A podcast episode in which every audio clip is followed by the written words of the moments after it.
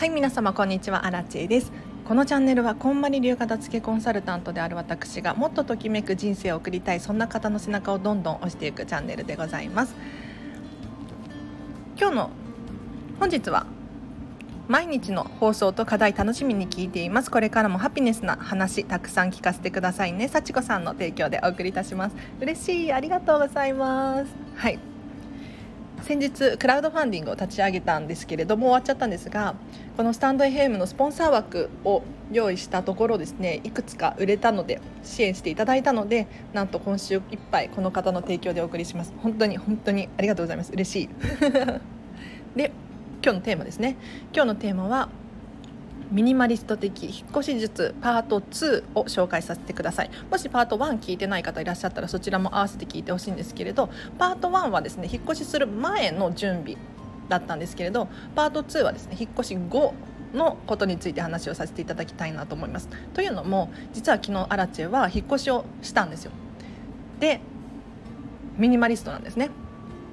さらに毎年のようにここ6年くらいは引っ越しをしていて1回2回とか年に引っ越しをしているので参考になると思います。ぜひぜひ参考にしてください。でこれは、まあ、こんまり流片付けコンサルタントなんですけれどちょっと私のアラチェメソッドみたいなのも入っているのでぜひぜひ参考になればなと思います。で引っ越し後のことについて今日はパート2なので話をしていこうと思うんですけれど引っ越した後だったりとか、まあ、物を買った時ですかね。まあどうしたらいいのか分かりませんっていう人が多いんじゃないかなって思います。で引っ越し後まず何をしたらいいのか。ちょっとこれね順を追って説明していくんですけれどまず1つ目掃除しましょう。引っ越しが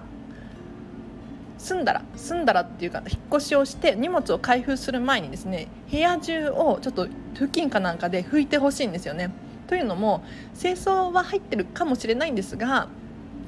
やっぱり清掃が入ってから日が置いちゃってるとかってなると埃が積もっていたり、まあ、一軒家だったりとか1階のお家だったりとかすると、まあ、隙間風とかが入ってね土ぼこりとかも入ってくる可能性があるのでやっぱりね一度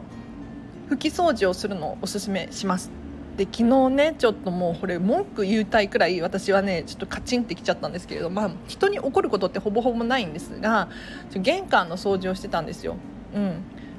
ただね玄関の掃除が行き届いていなくってあの下駄箱の下が開いてたんですよ。そこをちょっと掃き掃除してたらなんと100円出てきたんです。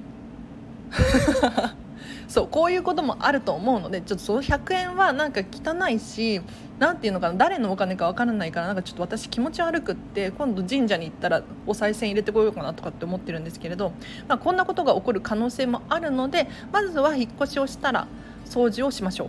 う。うんでその次ですね何をしたらいいのかっていうと荷物を開封してください。でここでのポイントは何かっていうと全部開けることです全部開けて段ボールを畳むまずこれをやってください。でこれをするともう足の踏み場なくなっちゃうって思うかもしれないんですがそれで OK です。うん、でなんでかっていうと今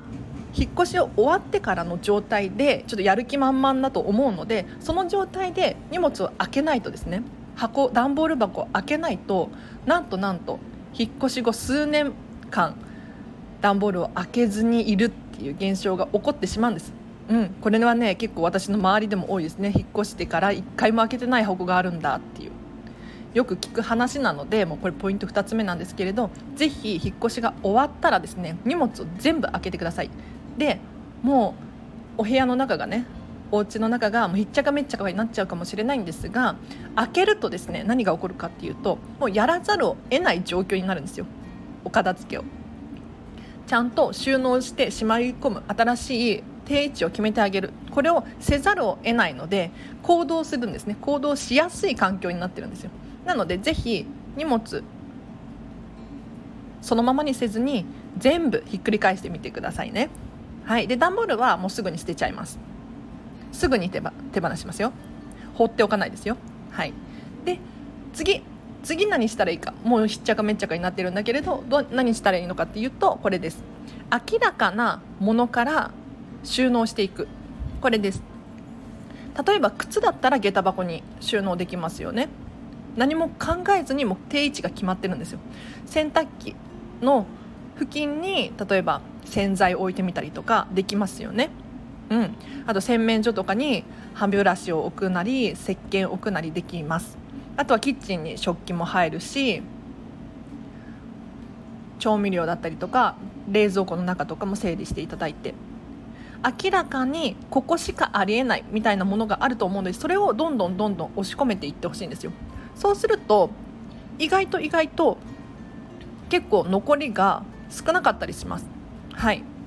なのでこういったものはちょっとよく考えていただいて生活動線だったりとか、まあ、皆さんの生活リズムっていうのがあると思うのでお子様がいらっしゃったりとか、まあ、お一人暮らしなのかわからないですけれどそれに沿って、うん、収納していっていただければなと思います。はい。なので今日ポイント3つ喋ったんですけれどまず1つ目お掃除をする。結構汚れてるんですよね。うん。でポイント2つ目。明らか違う。ポイント2 つ目。全部荷物を開けるです。これねいつも取り直すんですけど今日はこのままいきます。ポイント3つ目何かっていうと明らかな定位置のものから収納していく。これです。はい。で最後に全部の住所が決まったらものの新しいね場所が決まったらちょっと飾り付けしていってほしいなと思います。例えばトイレにちょっと絵を飾ってみたりお花飾ってみたりね、玄関のちょっとしたスペースがあるのであればそこに季節のものを飾り付けたりとかしていってほしいなと思います。はい。では今日は以上です。で昨日引っ越して引っ越しをして思ったのは引っ越すのは簡単なんですよ。ミニマリストだから。昨日妹も一緒に引っ越しをしたんですよ。けれどあの出ていく分には割と余裕だなって思いました。荷物を箱に詰めて閉めて終わり。であと引っ越し業者さん頼んでるので荷物を運んでもらう。っていう感じだったんですけれど引っ越した後が本当に大変なんですよ。うん、いや何がどう大変かっていうとまず全部荷物を開けるじゃないですか。でもちろんあの拭き掃除した後ね。拭き掃除をした後荷物を全部開けるんですけれどまあぐしゃぐしゃになるんですよ。で今日も寝るスペースだけ頑張って作って 寝た感じだったんですけれど本当に収納場所っていうのがまだ定まってなくって本当に頭が混乱しちゃうんですね。で前のお家と収納スペースの大きさも違えば形も違うし場所も違うからこれどこに収納しようかってすごく悩むんですよね。でアラチェの場合昨日はですね何が困ったかっていうと洗面所すごく困ったんですよ。っていうのもあの前昨日まで住んでたお家はですね洗面所があったんですよちゃんとした洗面所が。でその鏡の裏に収納スペースががっつりあってですね結構そこに歯ブラシ入れたり洗顔入れたりとか、まあ、妹のものがほとんどだったんだけど入ってたんですね。ただ今回引っ越しをしたお家はですね洗面所っていう場所がなくってもお風呂にシャワーと湯船とかミニ洗面所みたいなのがついててビジネスホテルちょっと思い浮かべていただけると分かりやすいかもしれないんですけれどあんな感じだったんですよ。だから収納場所がなくって歯ブラシどこにしまおうかっていうので今ねすごい悩んでます。はい。なのでちょっとねはみ出ちゃったその洗面所グッズたちの収納がもう床に散らばっていて大変なんですよ。本当に大変。なのでちょっとこんな感じでね私も結構片付けコンサルなんですけれどあのバタバタしますのでちょっとねこれは当たり前ですね。うん。なのでぜひぜひ何か参考になればなと思って。シェアさせていただきました。いかがですか？あのクローゼットだけすっごいときめくクローゼットができたんですよ。本当に。あの特に妹のものですね。実は昨日まで住んでたお家は2人で住むにはちょっと狭くって1人暮らし用のマンションだったんですけれど今回はちょっと 1LDK に広がったのであの クローゼットも結構広めになったんですね。そしたら妹のお洋服たちが綺麗に収まって美しくなった。ちょっとこれね私の片付けコンサルの成果なので後でインスタグラム載せますね。多分妹 OK してくれると思うので。はい。見てほしいなと思います。あとそうこれスペシャルなんですけれどちょっとお知らせだけ。昨日私スーツケース1個となんだろうな段ボールの1箱本ともう1個スツールなんか椅子になるスツールの中に荷物自分のものを入れてですね引っ越してきたんですよ。だいたいアラチェのものは私のものはそれくらいでした。で昨日スーツケースの中身を全部広げてクローゼットに押し込めるっていう動画を撮ったんです。だいたい30分くらいかな。もう本当に。すいませんちょっと場所が変わりましたが。そうクローゼットの中にこう押し込めるだけの動画を30分くらい撮ってもう私がただひたすら何にも喋らずに撮ってただけなのでもしかしたら妹と私の会話が入ってるかもしれないんですけどこれこの動画をどこかで公開したいなと思うんですがどうしようかなって今悩んでいて例えば有料で売るとかかなって今思ってるんですよね、うん、ちょっとこれはまだまだ悩み中なんですけれど悩みます。はい。ということで今日もお聴きいただきありがとうございました。今日もねこれからこれからまた仕事でえっと帰ったらお片付けをしなければならないのでバタバタ忙しいですね。うん。なんかあんまり忙しい忙しいっていうのは嫌なんですけれど。自分でだって忙しくさせてるから。基本的に暇なんだけれどなんだろう勝手にスタンド FM やらなきゃいけないとかって自分で追い込んでるんですよね。面白い人ですね。はい。なんか喋りたいなと思ったんだけれど。ちょっと最後にお知らせだけさせてください。平日の朝はライブ配信をしております。お片付のに役立つヒントだったり生活に役立つことあとは1日1個課題を出していますのでこのライブ配信聞くだけで参加していただけるだけでお片付けがバリバリはかどってお部屋がすっきりするなんていうね感想をどどんどん続々といただいております。ぜひ気になる方いらっしゃったらこちら明日ですね。はい月曜日朝9時10時くらいで始めることが多いかなと思うのでぜひ気になる方いらっしゃったら遊びに来てください。あと LINE で公式アカウントやっております。こちらもですねアラチェの完全無料のメルマガです。お片付けのヒントなどをだいたい平日の朝にですね500文字程度送らせていただいております。もし